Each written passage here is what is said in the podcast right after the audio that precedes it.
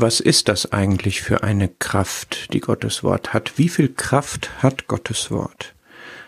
Wir setzen das Thema aus Lukas 1, die Begegnung des Engels mit Maria fort, wo dieser Vers steht, dass kein Wort von Gott kraftlos sein wird. Und jetzt gehen wir diesem Gedanken mal nach und schauen, wie zeigt sich denn die Kraft von Gottes Wort? Wie groß ist sie? Was tut sie? In welcher Hinsicht ist sie auch für unser Leben relevant?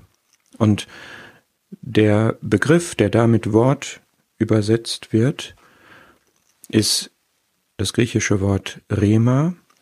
Und es geht da nicht einfach nur um ein Wort und auch nicht einfach nur um Gottes Wort, sondern es geht um einen konkreten Ausspruch, eine einzelne Äußerung, das, was eine Person, eine Stimme, eine lebendige Stimme in einer besonderen Situation gesagt hat. Und das alleine wirft schon die Frage auf, kennst du Gott eigentlich so, dass er nicht ein diffuses Wort hat, was vielleicht zwischen den beiden Buchdeckeln ist, sondern dass es da konkrete Inhalte und konkrete Äußerungen gibt, die uns überliefert sind, und auch die Frage, ob du das in deinem Leben schon erlebt hast, das hast, dass Gott dir etwas persönlich sagt. Vielleicht nicht mit einer hörbaren Stimme, aber wo er dir Impulse gegeben hat, wo du Dinge erlebt hast, wo du durch die Lektüre von Gottes Wort oder durch eine Weissagung in einem Zusammenkommen vielleicht von Gott konkret persönlich angesprochen worden bist. Wenn wir dem Gebrauch von Rema mal nachgehen, ich habe da jetzt mal fünf Stellen zusammengetragen, die uns zeigen, wie kraftvoll, wie wirksam Gottes Wort wirklich ist. Und wir wollen uns das wirklich vor Augen führen, wenn wir uns Gottes Wort aussetzen. Das heißt, wenn wir die Bibel lesen oder wenn wir eine Predigt hören, dass die Tatsache, dass das Wort lebendig und wirksam ist, nicht einfach nur Vokabeln sind, sondern dass da wirklich Kraft hintersteckt, die wir wirklich auch in unser Leben hineinnehmen möchten. Deutlich wird die Kraft von Gottes Wort, wenn wir Hebräer 1 und 11 aufschlagen, denn dort wird es auf die Schöpfungsworte bezogen, also die Worte, mit denen Gott zum Beispiel gesagt hat, es werde Licht. Er sprach und es war, er gebot und es stand da. Das waren Aussprüche Gottes, die eine lebensschaffende Kraft, die eine Schöpfungskraft haben, und die ist auch für uns immer noch da. Diese lebensgebende Kraft hat Gott immer noch. Wenn ein Mensch geboren wird, hat sie sich ausgewirkt. Wenn jemand sich bekehrt, hat sie sich ausgewirkt. Und diese Kraft ist nach Epheser 1 und 3 auch jetzt noch in und in Bezug auf uns tätig und wirksam. Wann hast du das letzte Mal dich von Gott verändern lassen? Durch einen Ausspruch aus Gottes Wort, wo du gesagt hast, das ist das, was ich in meinem Leben verändern möchte.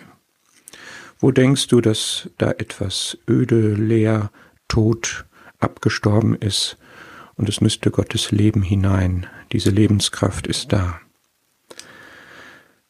In Apostelgeschichte 11 und 28 geht es konkret um Aussprüche, die zur Errettung führen oder die dazu führen, wenn man sie ablehnt, dass man verloren geht. Der Glaube ist aus der Verkündigung, die Verkündigung ist aus Gottes Wort. Gottes Wort hat diese Kraft, neues Leben zu geben. Benutzt du Gottes Wort, wenn du die gute Botschaft weitergibst, das heißt jetzt nicht, dass du mit Zitaten um dich schmeißen musst, aber es muss das, was du Menschen sagst, um sie zum, ihnen zum Glauben zu helfen, muss Gottes Wort sein. Es müssen Inhalte sein, die aus Gottes Wort kommen. Die haben dann diese Wirkung zu erretten oder wenn sie abgewiesen werden, ist das in der Verantwortung des Menschen, der, wenn er sich nicht noch eines Besseren besinnt, verloren geht. Die Jünger haben den Herrn Jesus so erlebt, dass das, was er sagte, diese Aussprüche, das, was er predigte, das, was er redete, dass das Geist und Leben war.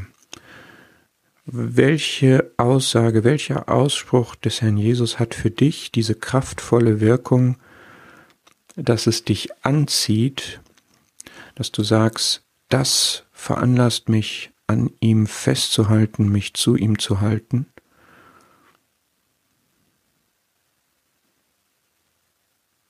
Oder sagst du, diese Worte sind hart, ich ertrage das nicht, ich möchte ihm nicht nachfolgen. In Epheser 5 wird das Wort Rema benutzt als die Aussprüche des Herrn Jesus, die uns als Versammlung reinigen. Inwieweit hat das, was gepredigt wird, zum Beispiel sonntags nachmittags, eine Wirkung auf die Versammlung, dass sie gereinigt wird, dass sie sich reinigt.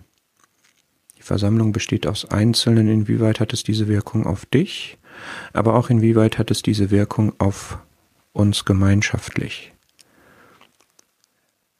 Welche konkreten Sünden hast du, haben wir gemeinsam bekannt und dann auch gelassen,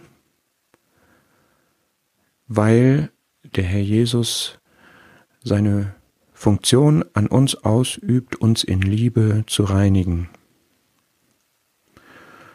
Und auch aus Epheser, diesmal Kapitel 6, in der Waffenrüstung ist ein Schwert, das Schwert des Geistes, welches Gottes Wort ist. Es ist nicht einfach nur pauschal allgemein Gottes Wort, sondern das, womit wir geistlich kämpfen, nicht gegen Menschen, aber im geistlichen Kampf stehen, das sind konkrete Aussprüche. Gottes Wort wurde nicht gesprochen von Gott, um ein Wörtersalat zu sein, der irgendwie in einem Buch gesammelt wird, sondern es ist ein Wort, was aus konkreten Aussagen, Hinweisen, Geboten, Verheißungen, Trostzusagen besteht, die wir in unser Leben übernehmen können und mit denen wir auch gegen Versuchungen, gegen Angriffe, gegen Falsches, was an uns herangetragen wird, auftreten können und wo wir an konkreten Sätzen des Herrn Jesus und aus Gottes Wort allgemein uns festhalten können und sie einsetzen können, um unseren Glauben zu verteidigen. Vielleicht möchtest du diesen fünf Hinweisen nochmal nachgehen und sie für dich konkret machen, damit dein Leben auch von der Kraft von Gottes Wort gestärkt und geprägt wird.